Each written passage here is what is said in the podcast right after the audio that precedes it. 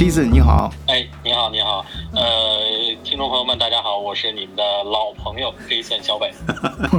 冯巩说那个观众朋友们，啊，我想死你们了，你们让我想死了。呃，这个不管是你想朋友们还是朋友们想你啊，啊，反正，呃，你错过的这几大热点，咱得捡回来。上次一看到赌王家分钱那一新闻的时候，我立马就想到你了。但是那几天硬是没逮着你。然后后来呢，再有就是最近摆小摊儿啊。呃，摆地摊儿这这这热热点来了，我说这这次总算逮住你了哈。呃，我一想这这小北是北京人呐，虽然叫小北啊，但是可是个地道的老北京啊，所以这练摊儿这事儿肯定不陌生啊。这虽然我我我是正儿八经在德国练过摊儿啊，呃，所以今天呢，咱们就从摆摊儿这事儿开始说。换一个视角，也许世界大不一样。以德国视角，晚醉为你评说天下事。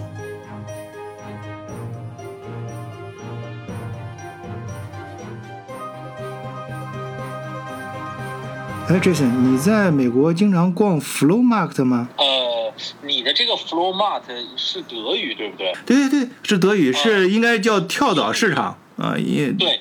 呃，因因为因为那个，因为之前就是很早之前，我我母亲就是我妈妈之前在德国留学过，啊，所以说她一直跟我说 “flow mart flow mart”，所以我从小就听这个词儿。嗯，然后后来我来美国以后，就是美国这边管这个跳蚤市场叫 flea market，flea market，啊，对，其实因为差不多，就是拼写，就是说发音都差不多。拉斯维加斯有有这个市场，但是。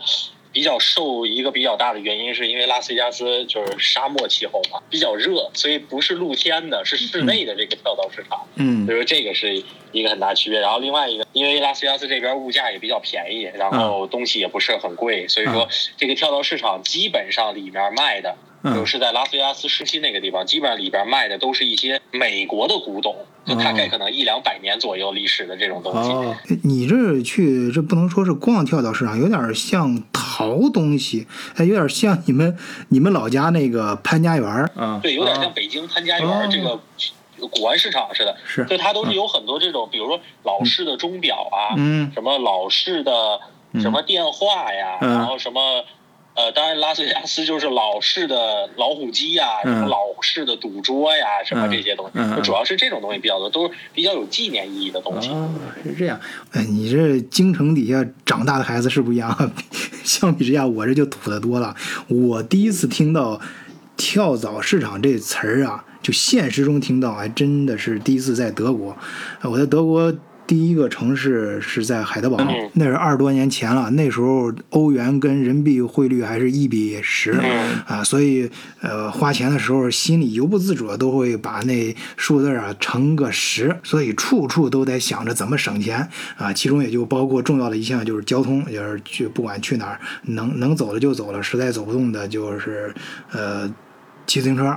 因为不舍得买月票嘛，其实那时候月票还挺便宜的，我回想起来大约是三四十欧元。然后当地的老学长呢就给我们说说你这样那个，你看一个月票三四十欧元，你添点钱，你两张月票或者三张月票钱啊，你就能买一个自行车了。当然，现在想起来啊，你在海德堡这种旅游城市，世界有名的旅游城市啊，骑个自行车到处慢，到到处跑还挺浪漫的。啊但但那时候真的就是为了省钱。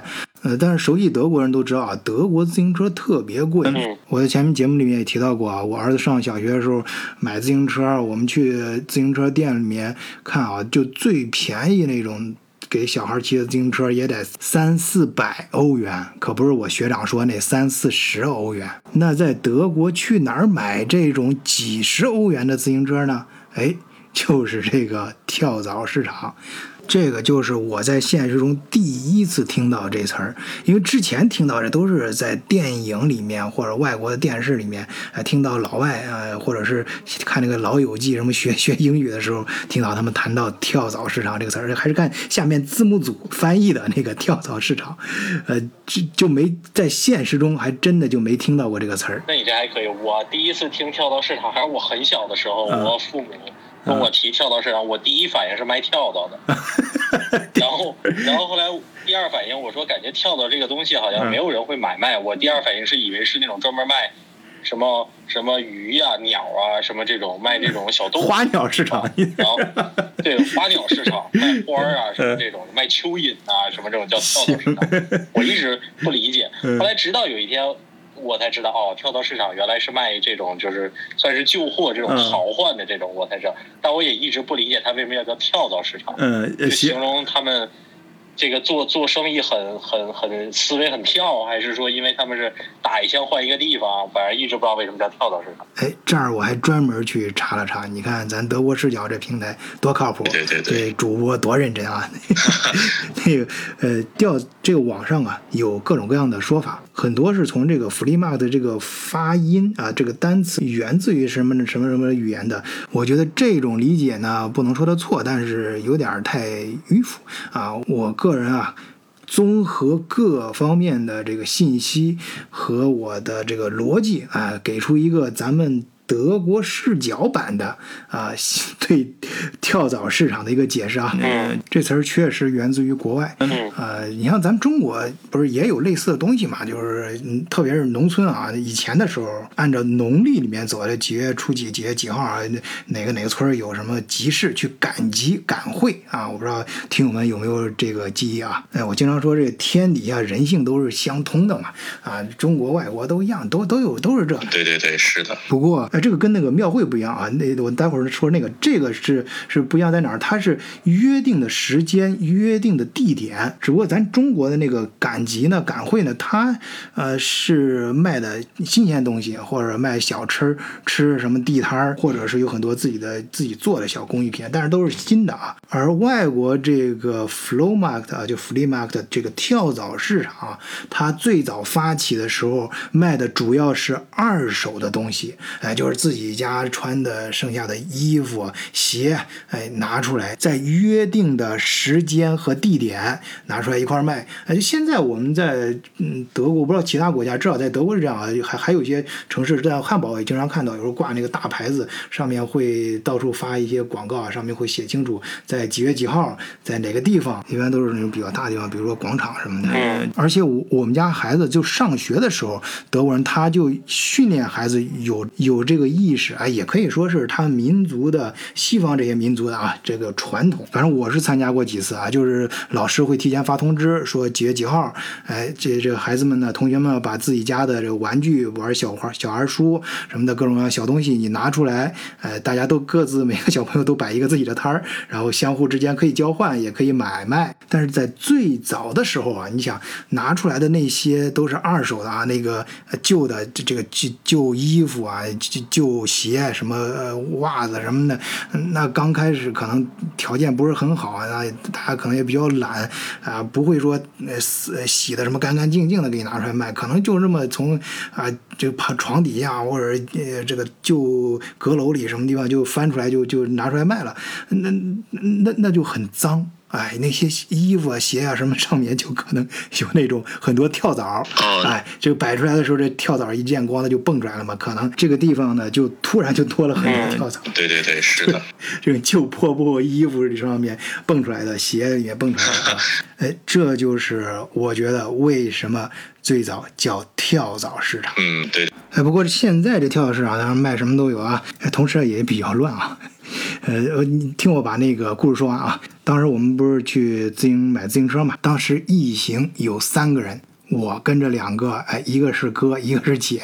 那哥呢，呃，是呃上上上海财经大学出来的，特有经济头脑。说当时一拍胸脯，哎，老弟跟我走啊，我帮你砍价，就是我们一顿砍，一顿神砍啊，给人家。结果呢，我们俩买自行车，人家要价都是一百多欧，哎，我们硬是给他砍到，呃，六七十欧元，具体多少我忘了啊，反正就是特别有成就感啊。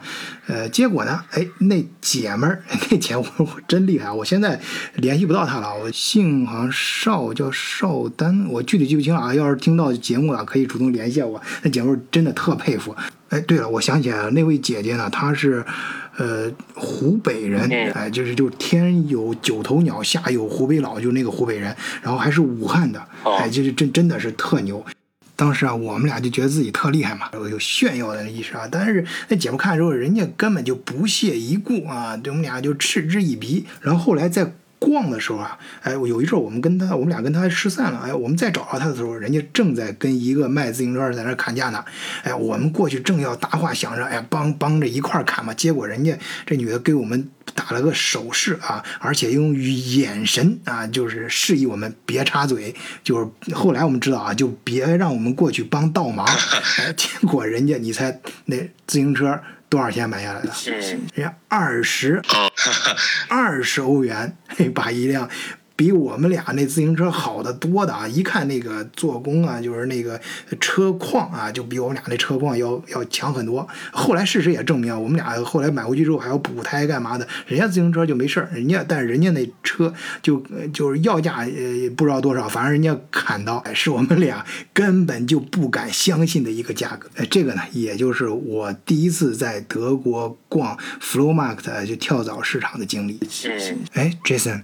你在美国自己摆过地摊没有？我没摆过，但是我有去看过。美国吧，因为它这个地方太大，有的地方真的人烟很稀少。嗯。所以说，像比如像洛杉矶啊，什么纽约啊，肯定都有这些。然后像我这个地儿也是有。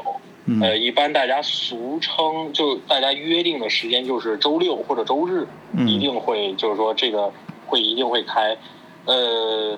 我倒没有摆过，但是我有逛过。呃，但是因为我这个我这边这城市太热了，所以我逛也没有说真的耐下心来认真的看那种。太热。哎，我这儿啊，还真是自己在德国摆过地摊儿，但是那个不是准确意义上的跳蚤市场，呃，它有点刚才你说那个劲儿啊，就是每个周六在一个呃。相对来说固定的地方，呃，大家都会在那儿摆摊儿啊，像一个集市一样。我呢，就是有一阵儿跟几个兄弟整了一个仓库，然后我们那时候也是搞电商嘛，就是就是前几年啊，那时候正好趁着那股风啊，海外仓什么的。结果我们经营不善啊，东西卖不出去，而且进的有些货是中国那个图便宜进来的，结果不达标。你知道德国这个呃，这个虽然是在网上，它那个审核体系也是非常严格的，尤其是跟汽车有关的修理工具什么的。反正最后就整的我们没法在网上卖了，或者在网上的销量非常非常的惨淡，哎，没法我们就试着去摆地摊儿，哎，就那次呢，我知道德国这地摊摊儿的基础设施是非常扎实的啊，就跟德国很多东西一样，很讲究系统。体系首先在管理上啊，你要定去登记啊，你一般都是有十块钱、二十块钱啊、五十块钱，跟你大小不懂吧？啊，可能每个地方具体也不一样啊，就是交一个定额的钱就行了，就可以在那开摊儿了。呃，然后呢，它呃周围呢也有呃那种设置好的。电源什么的，就从一般都是在地底下拿那个大井盖给盖住，你把那捞开，从从在在周六啊那个时间，它会定期开放，啊，你可以接上电源，啊，你要你需要的话，当然要另外付费，当然你要在规定的时间内完成啊，规 定一般都是你可以赶赶个早，呃，赶个早集嘛，然后在规定的时间内啊收摊儿啊，而且要收拾干净。啊，这我也没想到啊！本人第一次摆地摊儿的经历是在德国，在中国还真没嗯摆过。哎，对了，北京你们那边叫摆地摊儿叫练摊儿吧？对，摊儿。嗯，对，还有这买东西叫淘，哎，都有这种打发时间的意思啊。哎，也不能这么说啊，反正就是好像是嗯，就是就这种市井文化，在谈笑之间，咱就把交易给完成了，嗯。不过也有激烈的啊，你比如说汉堡最有名的那个地摊儿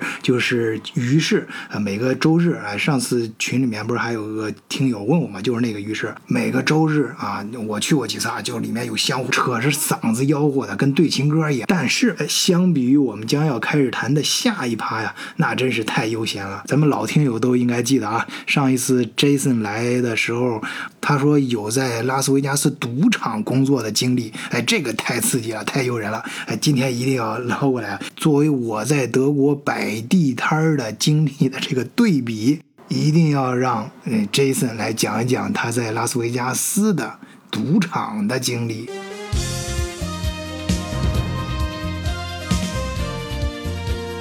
我一零年一零年三月二号来的美国，嗯。嗯。本来最开始的计划是去洛杉矶嘛，因为一般大家来美国肯定是华人，不是洛杉矶就是纽约，嗯。要不然就是旧金山。啊。然后后来姚明登陆 NBA 以后，然后可能大家会选择比如去休斯顿呀、什么的这种，但一般大家的首选肯定是洛杉矶或者纽约、旧金山这三个地方。啊对。然后我当时也是，然后我下了洛杉矶，从洛杉矶机场当时坐那个就是我父我父亲朋友的车来接我嘛，嗯。然后当时坐车从洛杉矶机场到我住的那个地方，嗯，路上开了三个小时，那真能就是堵车。嗯。呃，当然也是因为地方大，但还是因为堵车，而且是当时是晚上十一点多堵车，嗯。星期五我记得特别清楚，嗯。我当时就有点崩溃了。也嗯。说实话，就我因为我从小在北京长大，就北京的堵车已经让我很崩溃了，但啊洛杉矶那个让我更崩溃。然后我当时我就觉得，我说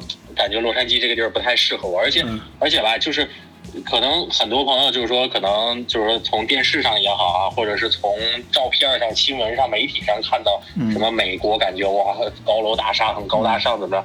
但说实话，我当时入境美国的第一瞬 第一瞬间，就第一个印象，嗯。我就感觉洛杉矶就是个农村，嗯真的，我觉得洛杉矶还不如咱们国内的可能四五线城市发达呢。就最最简单的一点，我跟你说，嗯。最简单的一点就是，现在咱们国内嗯。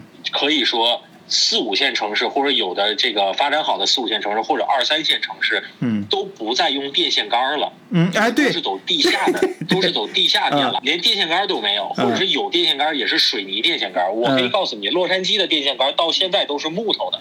对对，刚才你一说这，我就特别有代入感啊！我一直都特别纳闷儿，就是看到图片上还有小视频上，不知道真的假的啊。那个美国很多大城市里面居然有电线杆儿，而且是特老式那种。而且我们经常说在欧洲是插队的日子，插队也就比喻成很乡下，但也没到这地步啊。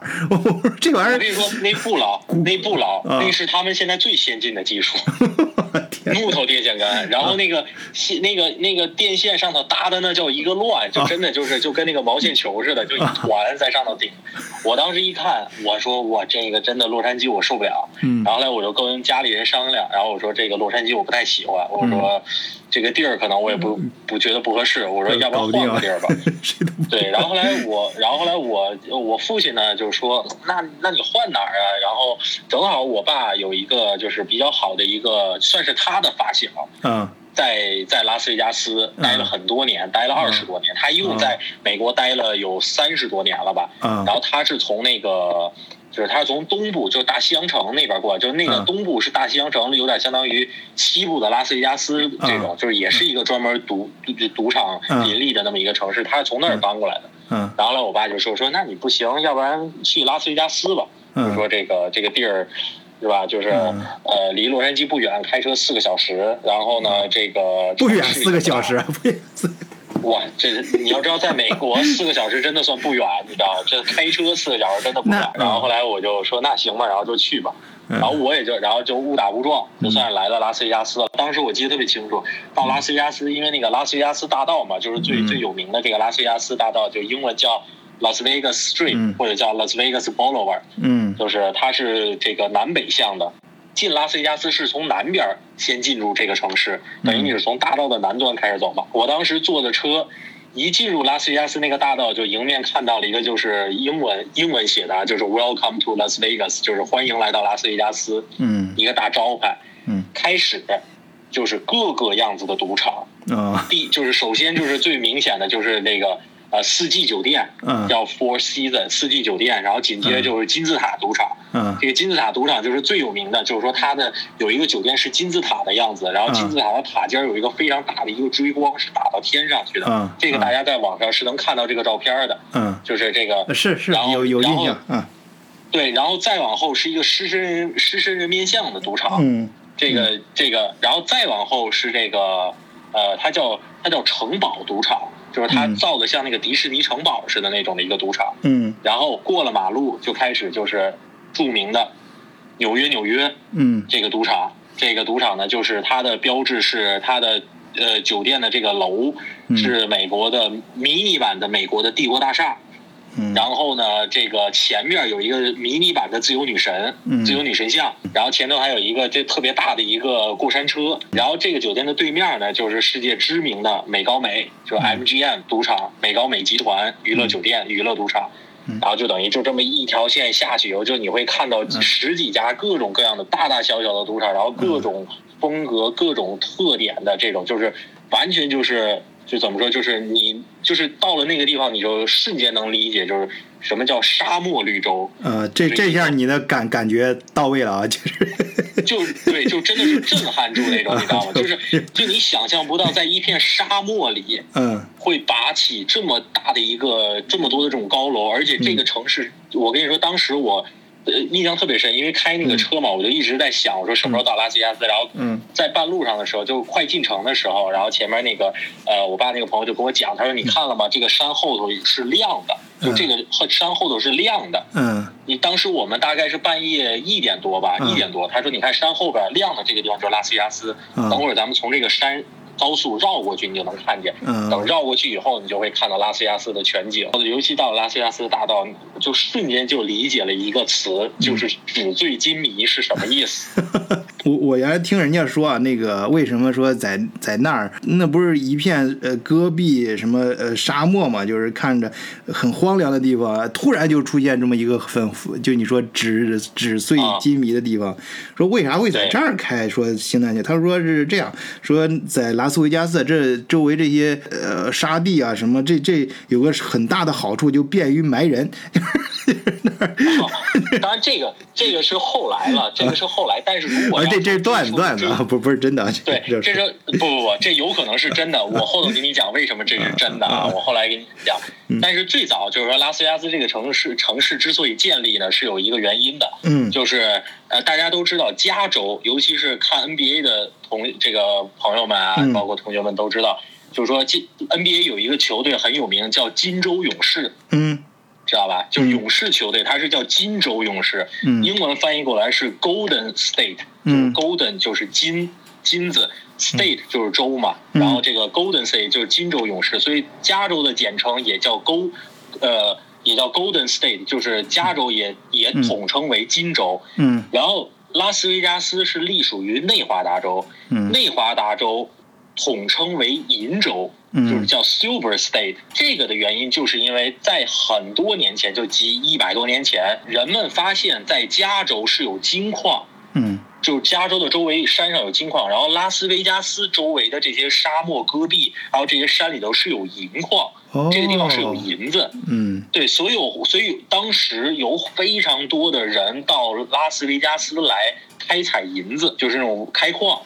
然后呢，这个赌场的成立呢，就是因为这些来这边打工或者挖矿的这些工人、这些老板，因为拉斯维加斯是一个沙漠，是个戈壁嘛，啊就是他离最近的城市开车都要四个小时，嗯就等于算是一个不毛之地。但这个地方就是有银矿，所以说大家都知道。所以说这些人来这儿，基本上可能一待待半年或者待一年这种。嗯。那你说他们平时挖了矿，挖着银子了，兑换成了钱，他周围又没有大的城市，他没有地方去消费，嗯。所以说这些人没事儿干，那大家就聚在一起就开始赌钱，啊，花钱快的地方还得。对，花钱快的地方就开始赌钱，嗯。然后。这个美国经济危机的时候，就经济大萧条的时候，当时美国政府为了转移这个国内的这种不好的这种气氛，嗯。然后所以美国联邦政府就批准拉斯维加斯可以合法的开设赌场。哦。当时合法可以经营赌场以后，嗯。当时就是吸引了世界上所有的黑帮的目光，哦。所有的黑社会嗯。目光全部放在了赌。然后当时拉斯维加斯基本上涵盖了全世界所有规模比较大的黑帮，他们都在拉斯维加斯开设赌场。嗯。以比较有名的就是几个大家知道的，就是日本的山口、山口、哦这个山口组，嗯。意大利的黑手党，嗯然后就是咱们看那个《教父》啊什么那种，嗯。就类似于这种意大利黑手党，嗯。然后还有很多美国自己的这种帮派在嗯。拉斯维加斯开设赌场，就是当最早的第一批的赌场，所有的北赌场的背后，它的股东有可能是整个赌场的这个。这个老板，哦或者是这个赌场里的大股东，或者是这个这个股东，都是有黑帮背景的。哦。当时赌场的开业还有一个原因是为黑帮来合法的洗钱，他们在全世界做的所有的这种呃这种军火呀或者不为人知的这种买卖，都可以通过赌场来把这个钱洗干净，然后作为合法的收入。哦当然了，它的前提就是说要给拉斯维加斯和内华达州交非常高的税。嗯，但是那这对他们来说，他们也愿意，因为他们可以把钱洗干净嘛。对呀，所以说，当时第一代的拉斯维加斯的赌场是基本就是帮派林立的哦，对。但是这也恰巧变成了一个非常有意思的一个事情，嗯就是一般大家都说拉斯维加斯还有一个名字叫罪恶之城，哦，就是说就是说感觉好像一说拉斯维加斯这个地方都是 对 Sin City 都是赌场啊，怎么着肯定很乱。但我跟你说，其实不是，拉斯维加斯的治安是排北北美就是美国排前五的这种城市。嗯它的治安非常的好，就是说嗯，很多年非常少的出现重大刑事案件。像最近的一起这个大的刑事案件，就是呃，好像是一六年还是一七年，就是那个酒店的那个恐怖袭击，就是那个酒店的那个哦，是是是啊。大大家都知道知道对，就是从在在酒店上从从上往下呃对对对，扫扫射啊，这个是这个可以说是拉斯维加斯近几十年来最大的一起案件了。嗯嗯平时基本上这个城市没有任何恶性事件发生。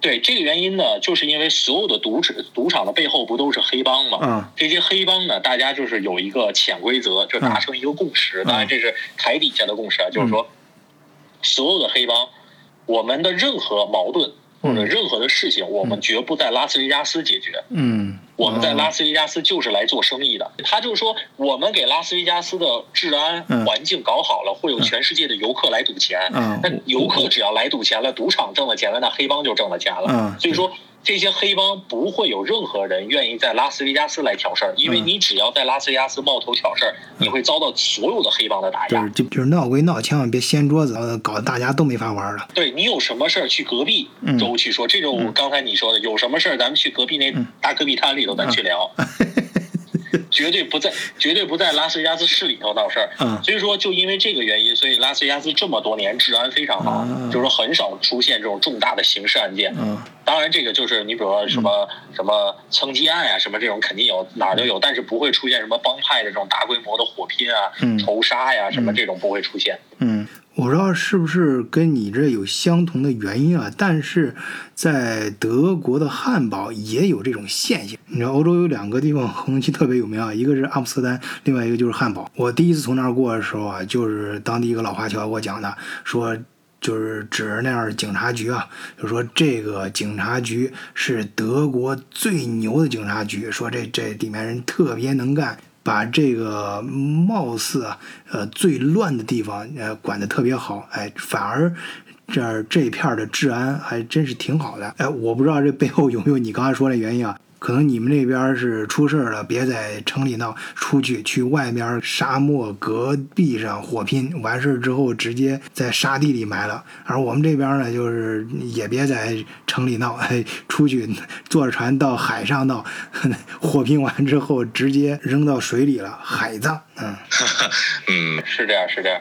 所以说，这个呢，就是说拉斯维加斯的这个整个城市的大环境是这样的。然后另外一个呢，就是说，像如果咱们朋友有机会，听众朋友们如果有机会来拉斯维加斯旅游，拉斯维加斯分为旧城和新城。嗯旧城就是叫 downtown，就是它的市中心，嗯也是赌场。嗯当然，这个市政府啊什么也在那个地方。嗯旧城和新城最大的一个区别就是，旧城的赌场的霓虹灯嗯是还是上个世纪的那种感觉，就都是那种小灯泡，嗯那种一个一个亮，那种霓虹灯真的是那种霓虹灯的那种灯泡。嗯新城就是咱们现在所谓的拉斯维加斯大道，主要指的就是新城。嗯新城就是咱们在网上看到什么凯撒皇宫啊，什么嗯威尼斯人呐、什么这些，这都是新城。嗯然后当时这个呢，就说到这块儿，咱就得提一个拉斯维加斯很重要的一个人物。这个人物呢叫史蒂夫·魏，就是史蒂夫·魏。呃，其实有的朋友可能就知道，拉斯维加斯有一个非常有名的赌场叫 Win Casino，就是嗯永利度假村。哦，其实这个就是他的。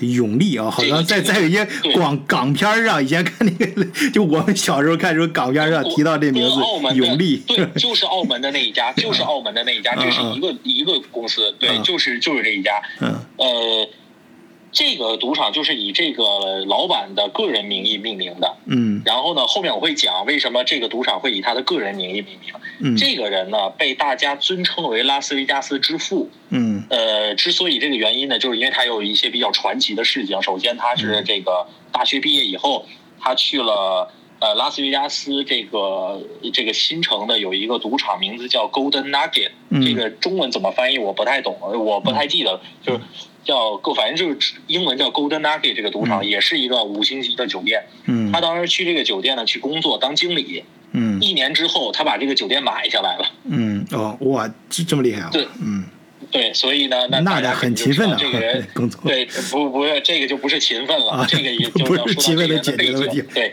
这个人他是意大利的后裔，哦，然后据说啊，当然这是都市传说啊，都市传说这种是，据说他的家族是给意大利黑手党在拉斯维加斯洗钱的，哦，就是他是他是意大利黑手党的人，他的家族是。然后呢，所以呢，你都会知道，就是说，其实像我们知道有一个美国有一个非常有名的一个嗯歌手，这个歌手男歌手名字叫 Frank Sinatra，、嗯。这个人，嗯。拉斯维拉斯维加斯专门有一条路是以他的名字命名的。嗯。这个人呢，当时唱了一首拉斯维加斯非常有名的歌，这这个这个歌就是拉斯维加斯的市歌。嗯。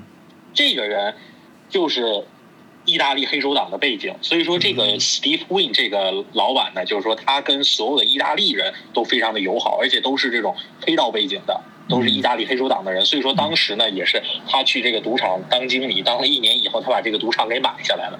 但具体是不是一年？嗯，这个时间咱不好考证啊，嗯但是这个一年的意思就是说时间非常快，他把这个赌场给买下来了。啊，那这样说来，他这个买估计也得加个引号，是不是买下来的，还是怎么弄下来的他？肯定是 不，他是他是买下来的，这个嗯确实是买下来的，对。然后呢，呃，紧接着后来。当时因为这个这个拉斯维加斯就是说，你想这个旧城市这么旧了，所以他当时呢就提出来了一个想法，就是说，哎，这些老板们不如我们顺着拉斯维加斯的这个旧城的方向嗯。往南，就是说拉斯维加斯大道的延长线往南，嗯咱们去开拓一片新的地方，然后盖一些新的酒店嗯和赌场。嗯来吸引更多的世界上的这个观光客来。嗯这时候大家就纷纷觉得，哎，你说的这个不错。然后所以呢，就是说各个公司就开始在拉斯维加斯大道南端的地方开始买地建赌场。嗯然后经过这么多年的下来呢，基本上拉斯维加斯大道就是。但我只说大道啊，不嗯不止这个这个 local 的这种小的小的赌场，嗯就是这种市里的，就是拉斯维加斯大道上的赌场。嗯到最后就基本上划分为四个大的企业，呃，排第一的就是大家都知道叫 MGM 美高美集团，嗯当然这个就是跟我们这个。澳门赌王家里头也是有关系的。澳门的这个美高美其实和这等于就是说呃，澳门的美高美嗯，对，澳门的美高美其实就是美国的美高美和和这个咱们的赌王一起合资做的这个赌场，啊也叫 MGM 的，就是说他们都是有股份的，就美高美，这是排第一。排第二叫凯撒集团，嗯这个凯撒集团呢，咱们也跟咱们也也很了解的一个事儿，就是嗯凯撒集团的老板的女儿，啊呃的老公，就是这个凯撒集团老就是这个老板的女婿，啊 对，女婿是咱们的明星吴彦祖，哦。对。吴彦祖的老婆 Li 叫 Lisa，吴彦祖的嗯。老婆叫 Lisa，、这个 Lisa 的爸爸就是凯撒皇宫这个集团的呃 CEO，那吴彦祖岂不是很有钱啊？对，就是很有钱嘛。嗯。而且，所以你就知道，每年春节的时候，包括嗯像拉斯维加斯有一个最大的汽车改装展的时候，吴彦祖就是长期生活在拉斯维加斯的。哦我们也很有的时候在凯撒皇宫这个赌场里头走的时候，都会碰见吴彦祖。哇，是这样啊！天哪，对，所以说嗯这个是凯撒皇宫，这是一个。然后第二个、第三个呢，就是说比较有名的，就是咱们所知道的，就威尼斯人。嗯威尼斯人这个酒店，就是说它的标志，像咱们在澳门也能看到，就是有像弄得像水城似的威尼斯人，嗯还有船在上头划呀，怎么怎么着，就是弄得像水城一样。这个是威尼斯人酒店。嗯其次排第四就是 Steve Wynn 这个嗯 Wynn Casino。嗯 Win Casino Win 赌场和其他三个赌场唯一的区别就是其前三家赌场是财团，嗯。是集团，嗯。美高美集团、凯撒集团、威尼斯集团嗯，这是集团所有，唯独永利赌场是个人所有。我这是我自己名下的产业，没有任何跟任何人没有关系。所以说，这也是就是说，当时也有一个比较逗的一个事情，就是说，呃，大家应该知道这个，呃，拉斯维加斯有两个比较有名的赌场，一个赌场叫英文叫 Bellagio，中文叫百乐宫，嗯它的标志是门口有个音乐喷泉，不知道大家知不知道？呃不知道，我知道不知道音乐喷。泉，音这个我知道这个音乐喷泉非常有名，大家有时间可以去但网但但是看那个，我记得看那个十二十一罗汉啊，就是都十一罗汉，啊对里头就有对吧，就有这个。候我我记得那个呃后来，当然后来什么十二、十三什么就不好看了。十一罗汉出来的时候，就是他们啊办办完事儿之后啊，个做完案之后，就是出来感觉很有成就感，然后站在那个这这跟那个喷泉前面，对，哗一喷起来啊，整个感觉那个那个就是，对，那个就是，嗯还有一个大家可能十一罗汉可能看的比较少，还有一个大家肯定看的比较多，就是《北京遇上西雅图二》啊啊这个里头，那个那个谁，那个那个呃那个女主角叫什么来着？二汤唯。二还是汤唯拍的，我我没我 对，还还是汤唯。汤唯当时跟着一个大老板，那个大老板是也是一个很有名的男明星，我忘记叫什么了。嗯不是那个大老板跟他说他们在澳门赌钱嘛，然后那个嗯大老板跟汤唯说说那个圣诞节或者过年的时候你陪我去拉斯维加斯吧，嗯就是说意思就是说拉斯维加斯你陪我一个星期，然后我给你多少多少钱。嗯他们当时在拉斯维加斯的取景的酒店就是百乐宫这个酒店，哦嗯嗯对。然后这个酒店的标志呢，就是说它门前门口有一个非常大的一个音乐喷泉。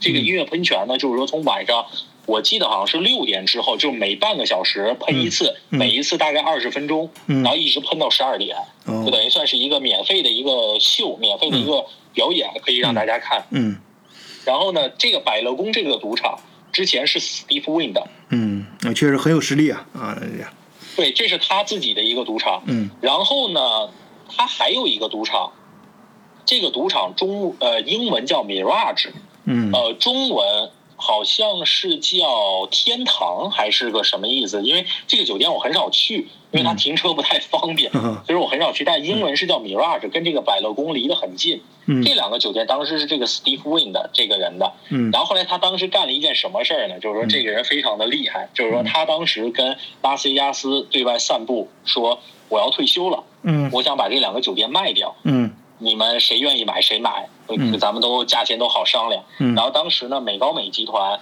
和这个凯撒皇宫集团嗯。就说要出价要买这个酒店，嗯。最后好像是两家酒店是卖给了美高美集团，然后呢，他等于拿了一大笔的现金嘛。嗯结果他扭头在拉斯维加斯打到最好的位置盖了一个自己的赌场，就是现在的永利赌场。哦 玩儿人家呢对，对我把所有人都给涮了一下，还跟所有人说我要退休了，我要这个卖了酒店，我要拿着钱颐养天年了。嗯对，拿着钱盖了一个最好、对最好、最奢侈、最豪华、嗯最好的一个赌场，嗯还是地理位置最好的一个赌场。然后呢，过了几年以后呢，在旁边又盖了一个万利赌场，这是一个一个一个赌场，但是嗯就是等于两个高楼嘛，一个是永利，嗯就是永利的这个就是 Win W Y N N 是它的这个姓，嗯。然后另外一个叫万利，万利的英文名叫 Uncle。嗯。就是说这个返，就咱们英文老说那个返场，就是嗯。演唱会嗯。唱到最后返场，就 Uncle 这个，嗯。就是永利和万利赌场，嗯。这个等于他把整个拉斯维加斯这些老板们都耍了一下。嗯。然后这个赌场的成立呢，就是当时就说好了，嗯。就是说这家赌场，呃，是拉斯维加斯，呃，房间最豪华的，嗯。呃，赌场也最豪华的，装修设施也最豪华的。我我当时就是在这个赌场里头有工作过一段时间，哦然后因为我们在做入职培训的时候，他也会给你讲这个嗯。酒店的这个历史、这个文化，就是有讲到这一块儿。当时这个 Steve Wynn 就是非常的风光啊，就是说他嗯。盖了这个楼嘛，然后他拍他这个城市、他这个赌场的这个宣传的这个短片的时候，嗯。就是一个直升机飞在空中，这个 Steve Wynn 坐在他的这个酒店的这个招牌的上面，就是他坐在这个房顶上，就是脚是搭在空中的那种，你知道吧？然后底下就是他这个 Win W Y N N 这个标这个标志在那儿，嗯呃，直升机航拍到那儿，然后给他一个特写的镜头。他说，他英文说的时候是 Hi。My name，呃、h i I'm Steve Wynn. Welcome to my casino。就是说，Hi，嗯大就是大家好，我是 Steve 啊 Wynn，、欢迎来到我的赌场。嗯然后一个镜头拉远，整个就是一个赌场的样子在那儿。他一个人站在这个楼顶，就非常的风光啊，当时那个样子。嗯嗯是啊，我就听你这么说着，我都特别有画面感。对，所以说他等于把这个赌场建起来了以后呢，所以说大家会发现这个赌场呢有一个特点，但它确实是豪华。那这个赌场有一个特点，就是它的房价一定是拉斯维加斯大道上房价最高的。嗯哦，就是说可能一定要200块形钱。形形成这个口号啊，这是最贵的地方。对，就是我没有任何原因，我就是要最高。嗯你比如说，大家都是两百块钱一宿，我就要两百五一宿。你如果两百五一宿，我就三百五一宿，就是没有任何理由，只要有人跟我的价钱一样，我就要把价格提高。就是他他的意思就是说我一定要是赌场上价格最高的酒店，嗯。我价格高意味着我的服务最好，我的嗯。赌场的东西最好。当然这个确实是因为你走进这个赌场的时候，你会看到就是说嗯。非常漂亮的装修，而且这个赌场是非常吸引亚洲人，是因为它的装修的主题是红色，哦。就是中国红嗯。大红色。嗯嗯，然后这个酒喜店可能有啊非常。对这个酒店里有非常多的亚洲元素，嗯比如说它最有名的这个夜店，呃，英文叫 Tao，就是 T A O，其实中文就是道，就是道家的道哦这个意思。嗯然后这个夜店的特色呢，就是有这个夜店的正门口有一个非常大的一个佛头，就是这种佛的这种雕塑，就是亚洲元素。哦然后另外一个呢，就是说它这个赌场里头非常多的什么这种红灯笼啊，然后大红色呀，然后窗帘啊、地毯啊，哦，全部是红色的。大红灯笼高高挂。对，它就是它就是这个风格嘛，就是说嗯以这种吸引亚洲人为主。当然，这个到最后也不只仅仅吸引亚洲人，嗯连老美也很喜欢这个地方。嗯嗯所以说，它的这个赌场一下就开起来了。嗯他把这个做盖起来了以后，然后等于就是现在就变成这个大道上就变成四个四个人了吧，就开始这个四个公司开始在这儿正常运营，他们来维持这个这个这个城市的运转。嗯然后这里头咱可以说一个插曲，就是说，呃。美国的现在的总统就是说，创普，嗯就是特朗普，嗯他在拉斯维加斯有一个酒店，就是叫创普酒店嘛，是一个大金楼，就叫创，他这个就叫 Trump Tower，就叫创普楼哦酒店。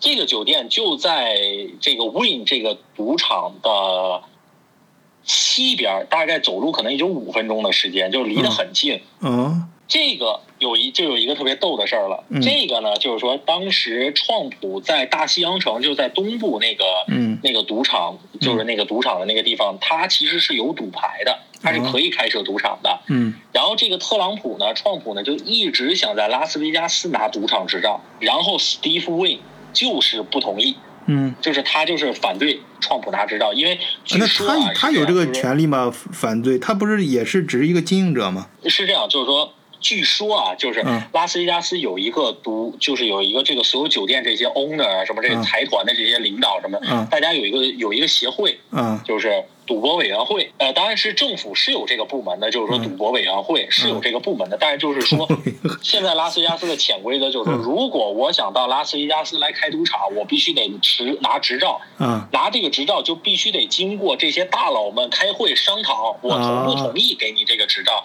嗯。如果有一个人反对，你都拿不到这个执照。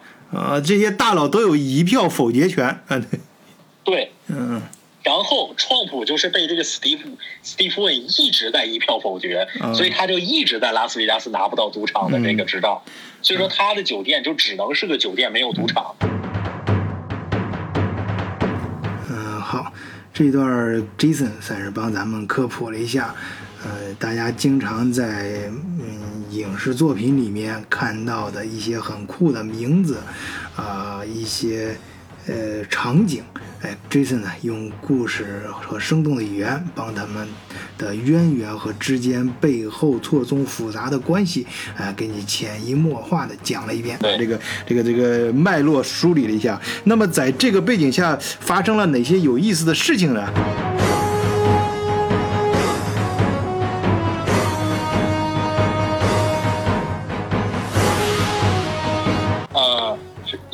的事儿，如果要是这样的话，当然咱咱咱咱咱这不存在什么问题，有的不能播是吧？就反正要是不能 播，呃不能播我就剪掉。播对对对，呃，当然这个赌场嘛，肯定就是存在着一夜暴富的情况嘛，对吧？嗯嗯然后也有这个一夜输输躺下的这种的，不是他真有暴富的人吗？他他不，我听说进赌场的没有赢钱的，去赌场都是十赌九输。真有暴富的。最近，尤其是最近，从去年年底的时候，嗯，拉斯维加斯的老虎机连着开了好几个千万大奖。哦，是吗？对，就是这个游客都是游客，嗯呃，其中有一个是这个刚才咱们说的这个永利这个赌场开出来的，就是说这个游客来拉斯维加斯那个赌场玩老虎机，嗯然后就拿个二三十块钱插老虎机里头拍一块钱一把的，嗯就一拍咣叽把大奖拉下来了，大奖一千三百多万，哦，就拿走就拿走了。真的啊，人家能让他拿拿走吗？拿走没问题，因为你要知道，这个老虎机，它它它之前吃的钱可不止这一千多万，嗯。就像保险一样，它是拿多数钱去赔少数钱，赌场肯定是挣，嗯所以说这一千多万就给你，而且赌场是这样，嗯。尤其是呃就是赌场有一个经验，就是说我不怕你赢，嗯。我怕你输，嗯你赢越多越好。嗯。因为你赢，你肯定就会来，你来，你早晚有一天会把这钱再输给我，啊而且你输给我是加倍加倍输给我。嗯。所以说，赌场并不怕你赢钱，嗯。赌场是怕你输钱。一直说输到红眼了，玩命了，在那儿。对你输到最后你没有了，那你这个人以后再也不来了，那对赌场来说就是损失嘛。啊，对对？对对，嗯，哎，你说这个逻辑我还第一次听说，挺有意思啊。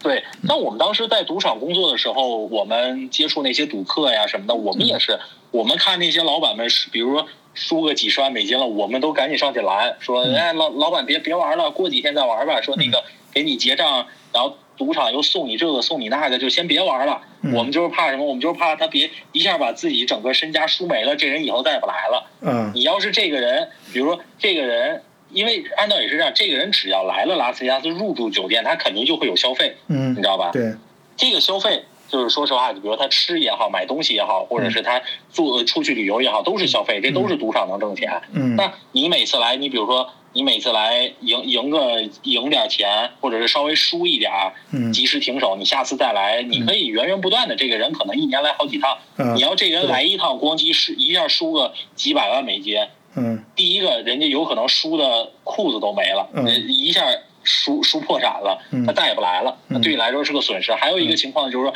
人家一下在你这赌场输几百万美金，人家觉得哇，你这赌场方我，嗯。你这赌场不旺我我以后也不来了，那赌场也是损失。是，嗯。对，赌场是希望客人小赢，呃，大赢。大赢这个是控制不了的，这个就是运气，嗯。所以赌场是希望客人小赢，嗯。但是你再赢，你只要来赌场，你就嗯。总有一天你会再还给赌场，而且你还是加倍奉还。所以说赌场永远不亏。嗯嗯对对，所以说赌场是怕你输，嗯。输了他们就觉得不高兴了。所以一般就是说你会发现，在赌场就是说，如果你输钱了，赌场会给你什么各种的打折呀，又给你什么嗯。呃礼品卡呀，又给你什么返现呀，嗯。然后又什么免你的房租啊，又请你在赌场吃饭呀，又什么，嗯。就他会有很多的东西来安抚你受伤的心灵。嗯，也生怕你破产，这羊只有活着才能一直薅羊毛。在拉斯维加斯美高美这个赌场嗯。有一个记录，是有一个咱们国内的一个大老板，嗯，四个小时输了一点六亿美金。我天哪，对，当然呃 不是不是一点二亿美金，一点二亿美金。那也是个天文数字呀！这要折合成人民币的话，那就相当于每个小时都输了将近两个亿。对，这个当然了，他是因为他有跟澳门的那些，就是说大的庄家之之之，这个有有有做庄啊，有什么大台底呀、就是说有那种就是说就是说赌场外的那种赌约啊什么那种的，就是嗯有各种各样的这种东西，反正就是说他就是。呃，总总数一个小时四个小时输了一点二亿美金。嗯当然，这个事情以后就是拉斯维加斯其实对中国游客，嗯对中国人对华人，他是非常友善。嗯因为可以说，就是说拉斯维加斯，尤其是拉斯维加斯金融危机的时候，嗯可以说是中国人撑起了拉斯维加斯的一大片天，嗯，对，不是半边天，是一大片天啊。对，一大片天。你像我当时，我那个时候一零年来到拉斯维加斯的时候，正好赶上零八年金融危机之后嘛，拉斯维加斯当时就是说美国是次贷危机，就是房产房这个房子在跌价嘛，嗯呃，当时我我父我家里人比较有眼光，然后当时就是抄底买了一些房，当然我买的时候已经不是最低的了，嗯但是现在看起来也便宜。我们当时买了一套这个别墅，呃，是那种独栋别墅，嗯。三个卧室的，然后占地非常大，嗯。呃，加上税加上乱七八糟所有手续费以后八万美金，嗯，我靠，行啊，你你们这个，对，八万美金。嗯然后这个房子嗯现在当然过了这么多年，到二零二零年这也是十年了吧，这个房子现在涨回到二十七万美金了。哦那，等于这就是一个好比较好的投资。嗯比如为什么说中国人撑起了拉斯维加斯一大半一大部分天呢？就是当时拉斯维加斯房子一路猛跌的时候，所有嗯中国人有能力的。有能力的国内的中国老板，什么在洛杉矶的中国老板，在温哥华的中国老板，嗯。全部拿着现金，一夜之间奔到拉斯维加斯来抄底来买房子，哦，嗯，一买买一条街，啊，这一条街二十栋好，这一条街我全买了，我们再去看下一条街，都都这样这些老板。我认我认识，我当时认识的一个就呃跟我关系一直特别好的一个老板，就现在我们俩关系也很好。就是当时我们俩认识的时候，他就是他在拉斯拉斯维加斯买了五十五栋房子，我天哪，他全部都是十万十万块钱，嗯大概吧，就十万块钱一栋，十万块钱一栋，嗯买了五十五栋，就花了五百多万美金嘛。嗯然后他等于买了这些房子呢，反正他手里有现金，他也不缺这个钱，他手里有现金，他就当投资呗。我买了这个房子，我就出租，嗯因为那个当时拉斯维加斯这个地产受受到打击的时候，所有人这个次贷危机的时候，所有人都在扔房子，就是说不嗯不不不不供这个房子了嘛。嗯，那当时就会出现一个情况，就是说房价在暴跌，但是房租在暴涨，哦所有人都没房子了，都要出去去租房子住。哦，这样，所以这个老板当时就是说我我抄底，我买这么多栋房子，我买下来了以后，我我自己转租出去。所以说，它这个地方是很很大的一个需求。所以说，当时拉斯维加斯这个金融危机一旦爆发的时候，就是说很多人把这个房子都扔掉了，就是说我不卖了，呃，我不供这个钱了，因为可能这个房子市值只值二十万，但是我的贷款我要付四十万，很多人就扔掉了，我就个人申请破产，这个房子就全都丢给政府了，这就次贷危机就出现了嘛。哦所以当时大批的中国人来这边，啊、抄底买房子，买了房子以后呢，就像我这个认识这老板似的，对外出租。嗯那当时的出租，就当时这个租房的这个回报率能达到百分之十，那这那就是一个非常高非常高的一个数字了。对。所以当时能到百分之十，现在大概在百分之六到七左右，嗯也非常合适。对对但是当时在百分之十，就当时是至少百分之十。嗯你十万块钱买一个房子，我轻轻松松租出去一个月一千二，那你这一下就就就超过百分之十了呀。嗯，所以说他当时就这么做，然后这么多年，他慢慢的就是说每年卖几栋，每年卖几栋，然后他陆陆续续把这五十多栋都卖掉了，嗯。基本上都翻了一至少翻了一倍的价钱卖，嗯。那这就相当于他用十年的时间嗯。把这五百多万美金翻成了一千多万美金。嗯，厉害厉害，嗯。所以说，就是因为当时中国人的嗯。非常强大的购买力，尤其是在当地的华人也好，嗯或者是这个嗯呃外边的这种中国人游客也好，或者海外这种投资客，因为拉斯维加斯是为数不多的，就是说外国人是可以在拉斯维加斯买房的这种城市之一。嗯。那现在经济现在什么疫情的时候，会不会再来一次这种？呃，说实话啊，疫情嗯肯定会有影响，但是问题是，呃，拉斯维加斯当时那个次贷危机是真的是跌到谷底了。嗯就是我可以给你一个给你一个数字，就是在次贷危机发生之前，嗯当时拉斯维加斯是每一平方英尺至少在四百五十美金嗯左右。嗯次贷危机发生的时候，变成每一平方英尺在五十块钱左右，五十块钱，四百到五十，四百五到五十。我天，那就是呃九分之一，啊，五对九四十五，然后现在的房价基本涨到了一平方英尺在一百七十左右。哦，呃，还对还没还没还没涨到原来的，还没恢复到原来一的一半儿。就是现在其实还有涨的空间，就是说现在，我就这么说，当然这就题外话了啊。嗯如果大家有兴趣想投资房产，就来拉斯维加斯。嗯这个地方是你买肯定不会亏，嗯因为它这个房价就是就是在谷底徘徊。嗯当然它只会慢慢的在往上涨，但是你说跌不会跌多少。嗯而且拉斯维加斯现在因为这个之前这个原因，导致就是说拉斯维加斯这边房子房价的原因啊什么的，就是嗯比较稳定，它是在稳步增长，嗯，好，所以说你的有风险比较小。有有这个在欧在美国投资房产的朋友呃意向的朋友啊，可以联系我们德国视角，对给你们安排一一条龙服务，呃，带你们先去拉斯维加斯玩，赌完钱之后，然后住旅店，住完旅店之后参观，参观之后，我们这个啊金金嗓子，我们德国视角的金金嗓子 Jason 啊，亲自带你去看房。对，所以说这个就是拉斯维加斯等于房产这么一个事儿，当时把这个事儿给拖起来嘛，等于拉斯维加斯的这个房地产没有真的跌到哪儿去。还有一个就是疫情的不是什么疫情，这个呃这个次贷危机的原因导致就美国经济大萧条嘛，大家没有钱，嗯但是。那个时候咱们国家就是中国游客依然非常的有钱，而且中国游客非常依然热衷于来拉斯维加斯旅游、购物和赌钱。嗯所以说，基本上当时在中国的游客还有赌客全是中国人。嗯到目前为止，就直到目前，直到现在也是会有一个特别有意思的事情，就是每到农历新年的时候，拉斯维加斯就跟圣诞节一样，就是说拉斯维加斯会整个城市在帮你一起庆祝新年。你在所有拉斯维加斯的赌赌场的这个、嗯这个这个赌博区域，尤其是什么百家乐呀、什么二十一点，嗯但二十一点还好，就基本上就百家乐，包括像里头什么 VIP 那种赌钱的地方什么的，嗯你会听到。非常标准的国骂，东北而且口操各种方言的国骂是吧？对各种方言的国骂，各种地方全是中国人，嗯。所以你就知道，就是说中国游客对拉斯维加斯来说有多重要。嗯。所以这这就是这就是这么多这么多年下来以来，所以就为什么说拉斯维加斯这个城市对华裔，嗯。尤其对中国人非常的友善，就是因为这一点。嗯。中国人说实话，真的咱们真的是帮他不少。嗯，所以说这个原因 嗯，对这个原因。然后另外呢，这个赌场也是这么多年呃下来以后呢，大家也是发现，就其实呃中国人都知道，就是说咱们都喜欢好赌啊，嗯都喜欢赌钱。嗯当然是小赌怡情啊，大赌伤身。就是说你感受一下，玩一玩就行了，嗯小赌一下，其实就感受一下那个过程就可以了。哎，你你你你你赌过没有？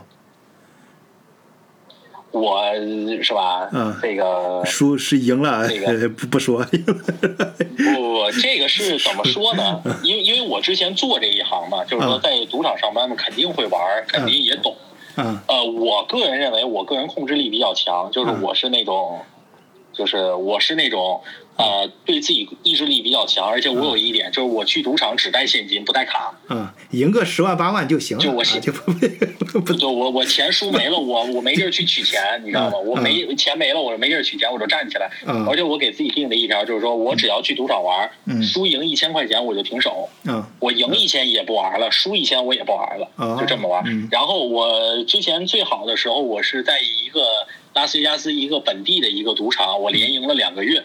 哦，这么厉害啊？结果啊、就是打百家乐嘛，就连赢了两个月。嗯然后这个赌场，呃，以前我去这个赌场的时候，又送我免费的自助餐，又送我免费的房间，还送我礼物。嗯我连赢两个月以后，什么都不给了。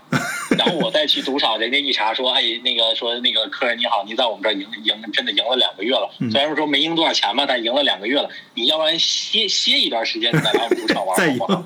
我们东西，就我们东西到时候再给你。啊哎，不是我连两个连着两个月不少钱啊，两个月一天一天一千，就你那一一天一天一千，我也没有说嗯，我也没有说，就是说那种天天去，天天去。我大概可能一个星一个星期去个三四天那种，嗯就是或者隔一天一去那种。嗯但是你要这么说，就是其实其实也是，其实我因为我我是这样，我并没有觉得这个钱有多就是嗯多在多在意这个事儿。嗯我当时是比较喜欢那种就是说跟赌场博弈的那个感觉，你知道吗？嗯就是我明知道赌场想杀我的钱，嗯嗯而且赌场明知道，就是说赌场是希望我赢了钱了以后，我加大我的注码，再去赢嗯更多的钱。嗯但是我就赢到我的那个数字以后，我就抬起屁股来，我就不玩了。就我的内心的那个感觉，就是我气死你，啊，对，就我气死你，你还拿我没辙，嗯嗯，就那种感觉。嗯所以我比较喜欢这种。那这个得需要你很强的自制力啊，就是控制力对自己，对。才能控制对，住。这当然这个这个，我当时我的父母就是说我在拉斯维加斯生活的时候，嗯。我父母当时对我也有这方面的担心，嗯。就是说觉得这边有赌场，而且是我自己一个人在这儿，大部分时间我自己人在这儿。对。他们也说，就之前总告诫我说，哎呀，你不要去赌钱呐、什么嗯赌钱不好啊。什么都十赌九输啊，什么都出千呐、当嗯。然，这个我得说一句啊，就是拉斯维加斯赌场肯定不会出千，嗯。就是他们肯定不会作弊，因为这个这个一旦作弊的话，他的执照是会马上吊销，而且他要赔付一个天价的一个这个罚款，所以说他得不偿失，他肯定不会作弊，嗯。所以说这个大家可以放心。嗯。呃，然后我当时也跟他说，我说我一开始也是说，因为我没接触赌场，没在赌场工作的时候，我对这个赌博也有一点害怕，嗯。但是当我真正接触这个行业，嗯。而且试着也赌了以后，我就发现其实赌钱这个东西并不可怕，嗯。你真正可怕的是，因为当你坐在赌桌上的时候，你直面的是自己内心最阴暗的那一面。嗯，就是说，你会发现，所有平时再好的一个人，他坐到赌桌上，有可能就变成另外一个人。就哦平时一个文质彬彬，嗯。一个说话非常文呃非常有涵养的一个大老板，可能坐在赌桌上的时候，一旦输钱，他也会指着那个发牌的人，指着鼻子骂骂他爹妈，嗯也会骂他十八代祖宗，嗯也会撕牌，把牌扔到这个这个发牌人的身上。当然，这个是不不推荐啊，除非你真的你那那赌100发牌那个人是不是是心理心理的这个工作的这个这个呃素质得非常好，就是有很强大的这种也呃。心理素素质得非常好。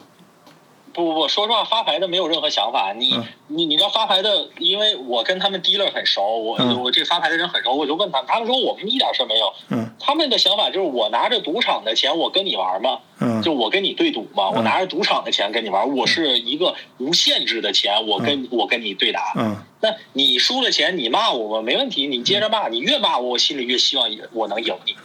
所以就是说我这点我可以告诫一个大家，当然这个是这个是就怎么说？我认为啊，就我相信这个，我相信风水，我相信这个气场这个东西，我是告诫大家，就是说赌钱的时候，尤其是呃，千万不要跟你的发牌给你发牌的人较劲，嗯。你知道吧？嗯。就是说，人说实话，这个牌不会是因为谁摸或者谁翻这个牌就会变，嗯。谁翻这个牌这都一样。嗯。人家这个人发牌把这张牌发给你，和其他人把这张发发牌发给你，他都是一样的。这个牌不可能作弊，也不可能像那个咱们那个港片赌神那种什么搓搓牌还能把牌搓成不一样的那种，这都是这都是不可能的事儿嗯。就是说谁发都一样。出了一旦输了钱，不要把怒气、把火全撒在给你发牌的这个人身上。你撒给他反而不好，嗯你越让人家不高兴，人家心里越想杀你。嗯因为人家就是以，嗯，就是人家图个乐嘛，就嗯你知道，就是相当于我拿着赌场的钱，你陪我上班嗯那种感觉，你知道吧嗯？所以说这些发牌的人心里是不一样的，嗯所以说不要跟这些发牌的人较劲，也不要跟赌场较劲，就是以一个平常心，人家杀了你就杀了你，没有关哎系。你你你当过发牌的没？我没当过发牌的，但是我总跟他们发牌的打交道，所以我知道他们是怎么回事。那这个发牌的是不是要，呃这个要人家要形象好一点，能够招揽顾客什么的，要专门选那种？不需要，嗯不需要，有一个必备条件，你最好会中文。哦哦这是这是优先条件，就是你最好会中文，要不然会西班牙语。啊啊，对呃对，然后还有一个呢他们工工资高吗发牌的人？他们公司，他们公司这就是分，如果你要是在大道上的赌场，工资就很高，嗯呃，但是他们的工资高，其实并不是他们的基本工资高，嗯他们是他们的小费比较高，哦，就赢对赢赢了钱了，就跟那个电影上赢了钱，人家抓几个筹筹码，抓抓抓几个，然后扔给你了，嗯小费对 是这样，所以说，所以说就不要跟赌场较劲。嗯。我当时就是说，我为什么觉得就是说赌钱其实是个直面你内心的时候，就是说嗯。当你输钱了，或者当你到了那个情况的时候，你有可能会变成另外一个人。嗯。所以说我也是，当然这是我个人理解，啊就是说，赌钱这个东西是不可怕，嗯。真正可怕的是你内心的那个阴暗面会因为赌博这个东西而无限放大。嗯。这个阴暗面就是你贪心，嗯。你的容易愤怒，嗯。就容易眼红，输眼红了，容易上头，嗯。这个东西就很不好。当你能控制住自己这个内心，嗯。而且当你也也知道能够怎么样能够就是说抵消这个事情，比如像我，嗯。我就我就害怕自己上头。虽然我到目前为止没有输钱的时候上过头，嗯。但是我为了避免这个事情，就是我去赌场，我只带现金，嗯。不带钱包，嗯。不带银行卡。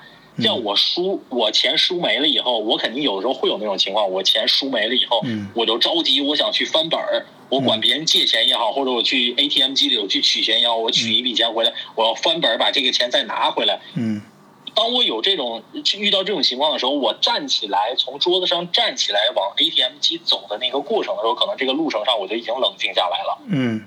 或者是说我回家去取钱，这个路程我可能已经冷静下来了，哦我就让自己不那么冲动了，就不会再有那种输红眼的那个心态了。嗯所以说这样的话，我能避免这个事情。还有一个就是说，你要赌钱的时候，就是说，尤其是百家乐这种，就是说你就是一招天一一张牌天堂，一张牌地狱。嗯你可能比如说这把输了一万块钱，你可能下一把。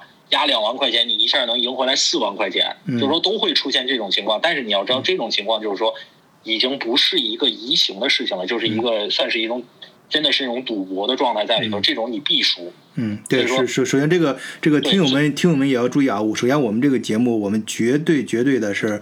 呃，反对反对你去赌博的啊，我们是不不是说没有任何就是说，呃，就是给你，我们只是介绍这个文化。然后是如果你实在实在是忍不住，或者是你偶尔去那儿旅游的时候想见识一下，一一定要呃注意，呃一定要好好再想一想。那个 Jason 跟你讲过这话啊，就是在你千万别在那儿上头，就是上头的时候给自己创造一个。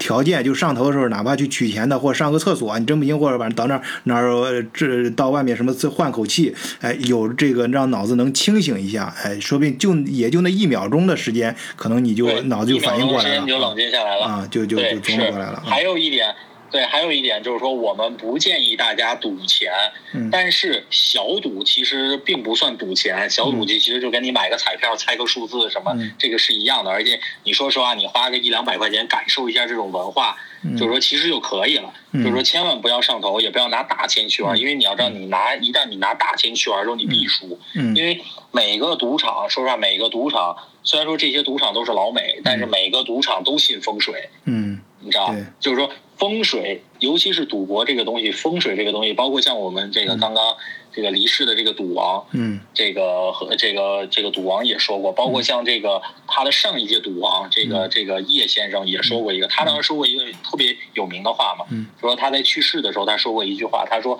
我这一辈子，我跟赌场只是打了一个平手。嗯这个你想，一代赌王嗯能够说我跟赌场只是打了一个平手，嗯。那基本上他就很厉害了，因为你要知道，我们对我们和赌场在一起对弈的话，我们一定是输，而且赌场一定是超过百分之七十以上的几率在赢我们。对，我觉得他这个背背后都是有这个科学算法的啊，都是那种大概率呃。其实你你带的钱越多，你就是你你做的次数越多的话，从概率上讲，其实你你你入的你还概率还是那么大，但是你如果基数大的话，你入的呃绝对数字就会越越大，就是你入的可能性就也也不不越多。嗯不不，他不是这样，他是这样的。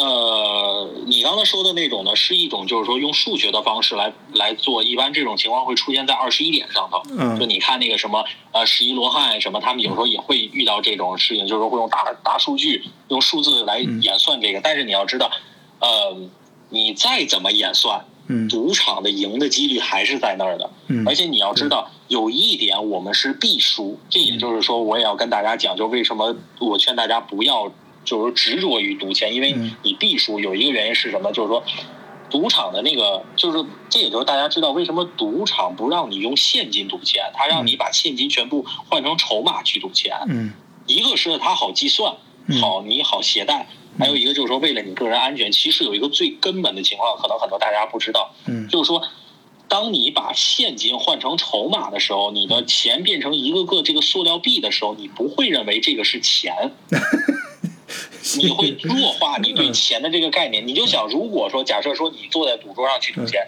你要下注一千块钱，嗯。你从兜里掏出来一千一千块钱的一百一十张一百块钱的美金，你一张一张数，数完了你放在这个桌子上，这个赌场开始发牌，嗯。你你会有一个心理的一个情况，你会知道我现在压的是一千块钱，这是真真金实银的钱放在这儿的，嗯。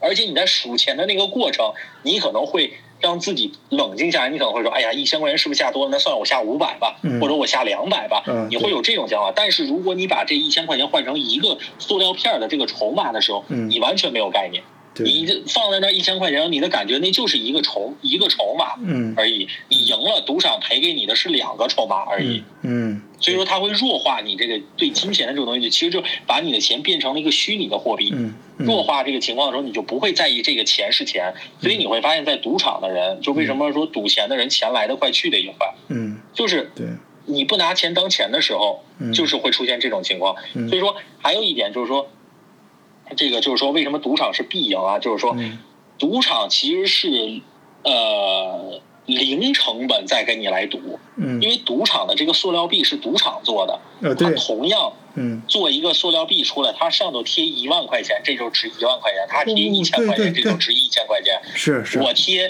嗯我贴五千块钱，这就值五千块钱。嗯但是这个成本是多少？成本是零，几乎为零。嗯但是赌场的这个筹码是几乎为零的成本放在那儿的，嗯。但是你要用自己兜里的钱去买一比一买嗯相同的筹码来跟赌场来玩那你就知道了，嗯你是用一比一的钱来买来的筹码，跟一个成本为零的一个、嗯一个赌场来对赌，那你没有心理压力，嗯赌场没有心理压力，你的压力非常的大，对，你可能输一万块钱，你就真的输了一万块钱了。嗯赌场输了一万块钱，他可能就输了一个塑料币而已。呃，再多印一个塑料，再多造一个塑料币就行。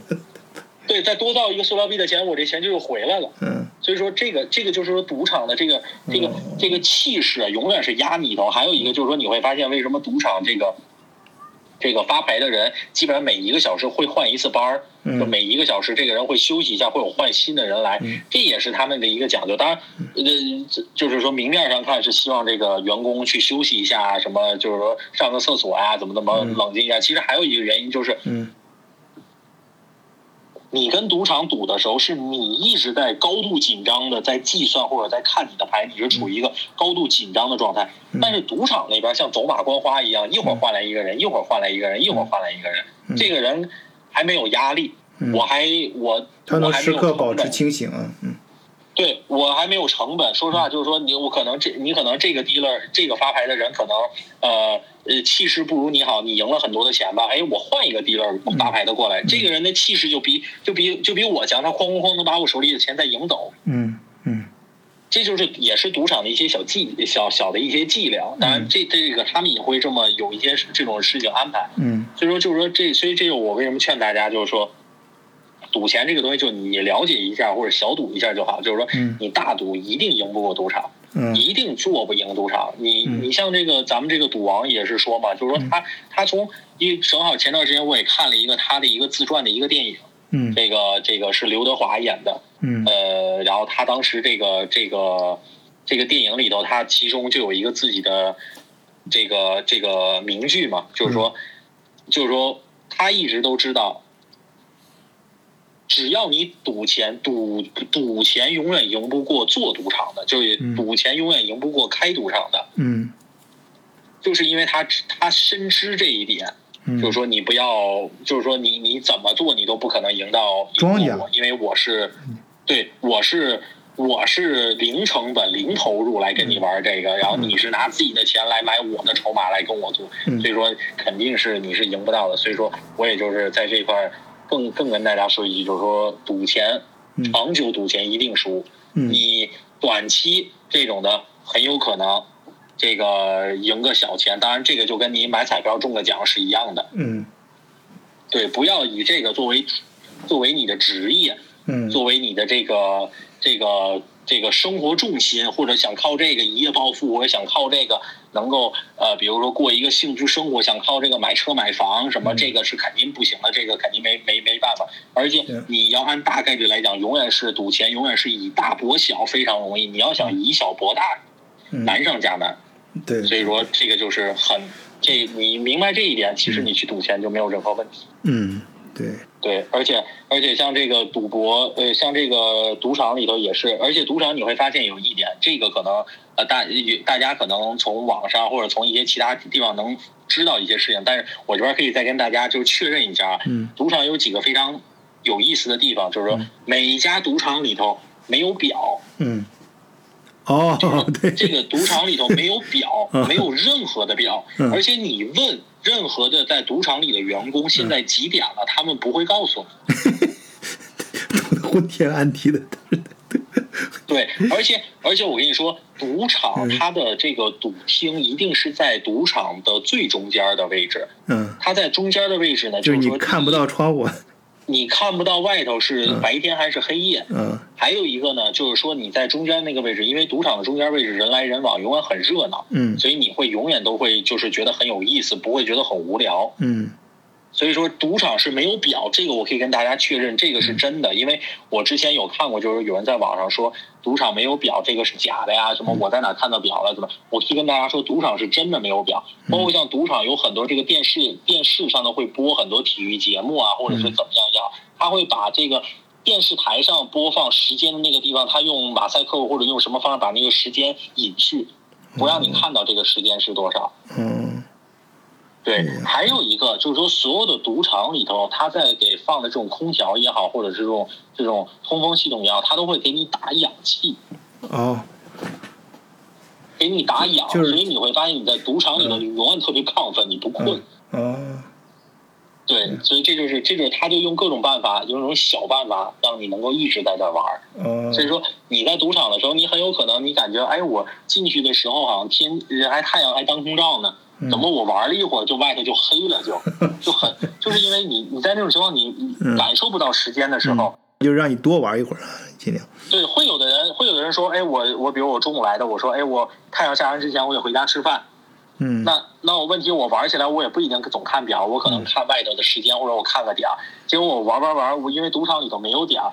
或者我呃也没有时间，我玩的我也没有时间概念，可能当我发现的时候，哎，我这玩了多久了？一看都快半夜了都。嗯嗯那这种情况下，就是说，你就赌场的意思就是说，他用尽各种办法，而且你会发现在赌场赌钱的时候，你可以喝免费的酒，喝免费的饮料，喝免费的任何东西，嗯。然后还会有人过来给你按摩，就是在你的座位上给你按摩，嗯。然后给你捏肩、捏脑袋，你什么捶后背什么这个，就是赌场会想尽各种办法，嗯，让坐在桌子上舒舒服服的。对，让你坐舒舒服服的坐在桌子上。比如说你坐在桌子上，你说我饿了，组长说没问题，他派人把饭端到你的桌子上，嗯你可以在桌子上吃。嗯你说我渴了，我想喝个饮料，没问题，会有这个穿着这种比基尼的这种这种这种女生端着这个饮料和酒水到你的面前，把把水送到你的面前，让你在桌子上喝。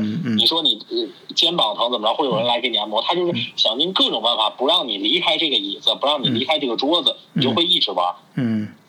所以说，在这种情况下呢，就是说，咱们也能知道一点，嗯。就是说，如果你想赢赌场，或者你想不输钱，嗯。那有一个就是说最根本的原因，就是说屁股不要沉，嗯。就是该站起来的时候就要站起来。嗯。你只要站起来，你赢的钱就是你的钱；只要你不站起来，你桌子上有再多的钱，那都是赌场的钱。啊所以这也是赌场的一个心理的一个一个想法。嗯，你你哎，你最长时间在那儿坐过多长时间？你你你玩的时候，一一屁股坐下去，沉沉。我我没我没我没玩儿，我当时没玩儿，我当时是陪我的一个客户，然后那个客户呢，就是比较信风水，嗯他就认为我比较旺他，他当时也是他赌钱的时候他输钱，他认为我坐在那儿他能把钱赢回来，我当时。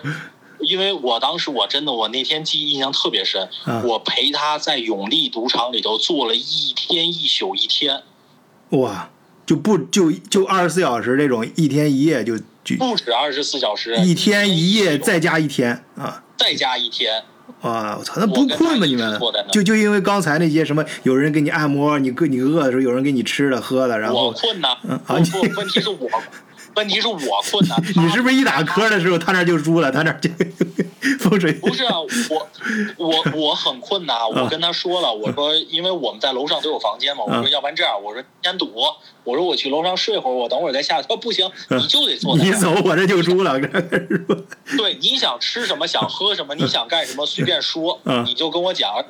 他就是说当，因为他当时也是输钱，嗯因为你知道他赌钱，他很兴奋，他嗯他一一一手下注码下个几千一万的，嗯。那他很兴奋，而且他还翻那个牌什么，他乐在其中，我就跟个傻子一样坐在旁边 陪着他，这这跟我也没什么关系，那我当然就困了，然后他就他就不愿意。我又陪他做了一天一宿一天，我当然最后是这个钱是赢回来了，又因为他之前是输了嘛，最后这个钱又赢回来，他也给了我不少小费。嗯，那他不是更信你了？对，是，但是问题是真的困呐，是真的困。我跟你说，真的那个地方，我当时特别逗的一个事儿，是我们刚坐下开始玩开始玩的时候，因为嗯。赌场是每八个小时一班嘛，嗯。我们刚坐下去玩的时候，是个是个中国的女的，嗯。从她上班开始玩到她下班，然后再玩到她下一个人来上班，嗯。然后人家上班开始玩到下班，再换一个人来，嗯又从上班开始玩到下班，嗯然后又玩到第一个我们认识的那个那个中国那个 女发牌的又来上班了，人家往这一一坐一看说哟你们又来了，我说没有不是又来我们就没走，天哪！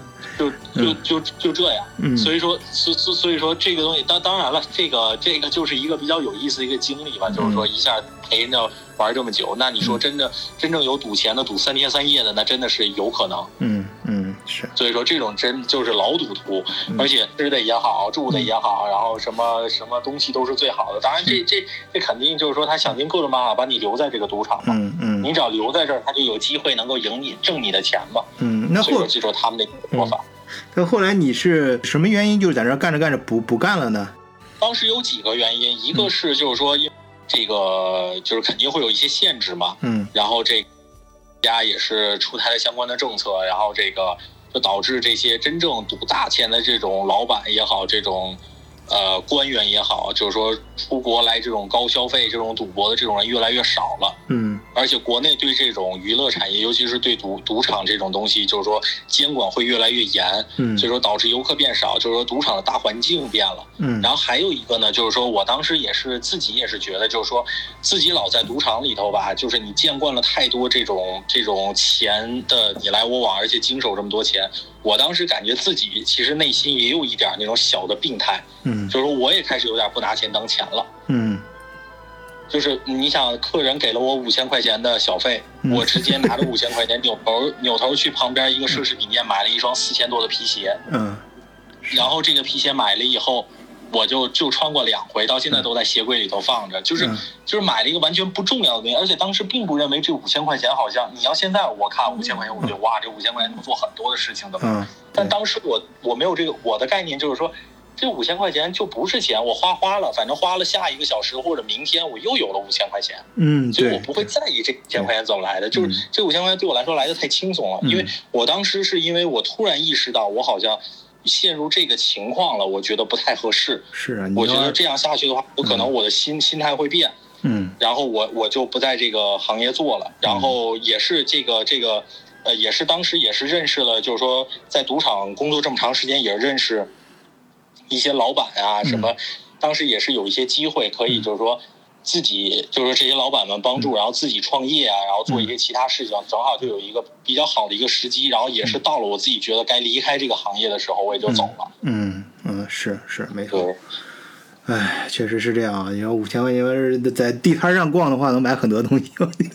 对，就是那那个地方，你在真的你你想当时，当时我们当时我应该是我我后来我都跟朋友开玩笑说嘛，嗯我当时在赌场的时候，我喝过最贵的可口可乐，嗯，一杯一个小杯的可口可乐，我给了那个服务员一百块钱的小费。我天哪！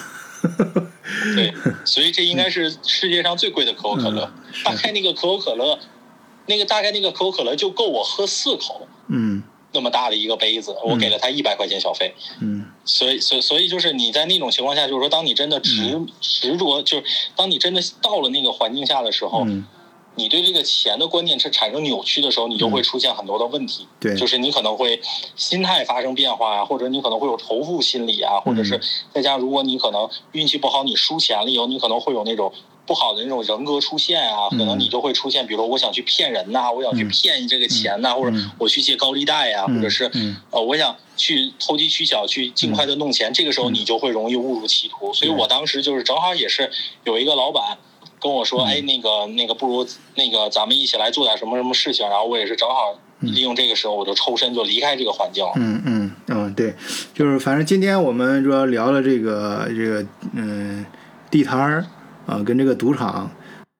本来是高级白领、金领的，哎，这个一一扭脸就开着自己豪车，后备箱一打开就去摆地摊儿了，啊，是然后呢，呃，这有有呢，有的时候呢，其实你没几个钱呢，但就还想去赌场里面逛一逛，一屁股坐下去呢，可能输了一个你自己都感这冷静的时候都会感觉到很惊讶的一个数字，或者挣了一个啊，就是赢了一个多少钱，这两个地方呢都是容易让人呃。呃，换一个不同的心态的地方啊，大家在不同的心态下呢，都会有不同的想法、不同的感觉啊。希望这个有的是给你带来欢乐，有的是给来惊讶，但还有时候是会也会造成你心灵和内心的这种扭曲。在人呢生活这一辈子，都会经历自己的呃地摊儿的时光，也会经历自己赌场的时光啊、那希望呢都能够保持一个能保持，但是无无论怎经历怎样这样特殊的一个环境，都保持一个自己的心态啊，是最最重要的啊，保持一个正常的健康的心态就是啊。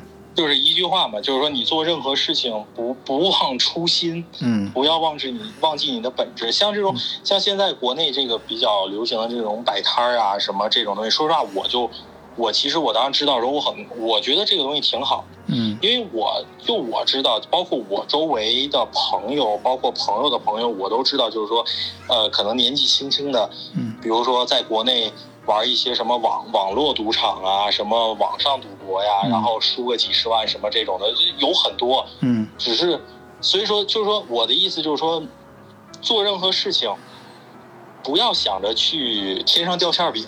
这个嗯。天上掉馅饼这种事儿会有，嗯，但是你要是想接住这个馅饼，你需要付出很大的代价。嗯就是你可以，就是你可以去看，就是凡是历史上中这种大彩票、这种大奖的人，他们的最后的下场都很悲惨，对。不是被人谋杀了，被人合伙弄死了，要不然就是因为这个钱的原因造成身败名裂，或者妻离子散，或者家庭不和谐啊，嗯。怎么怎么着，最后嗯。孤苦一个人。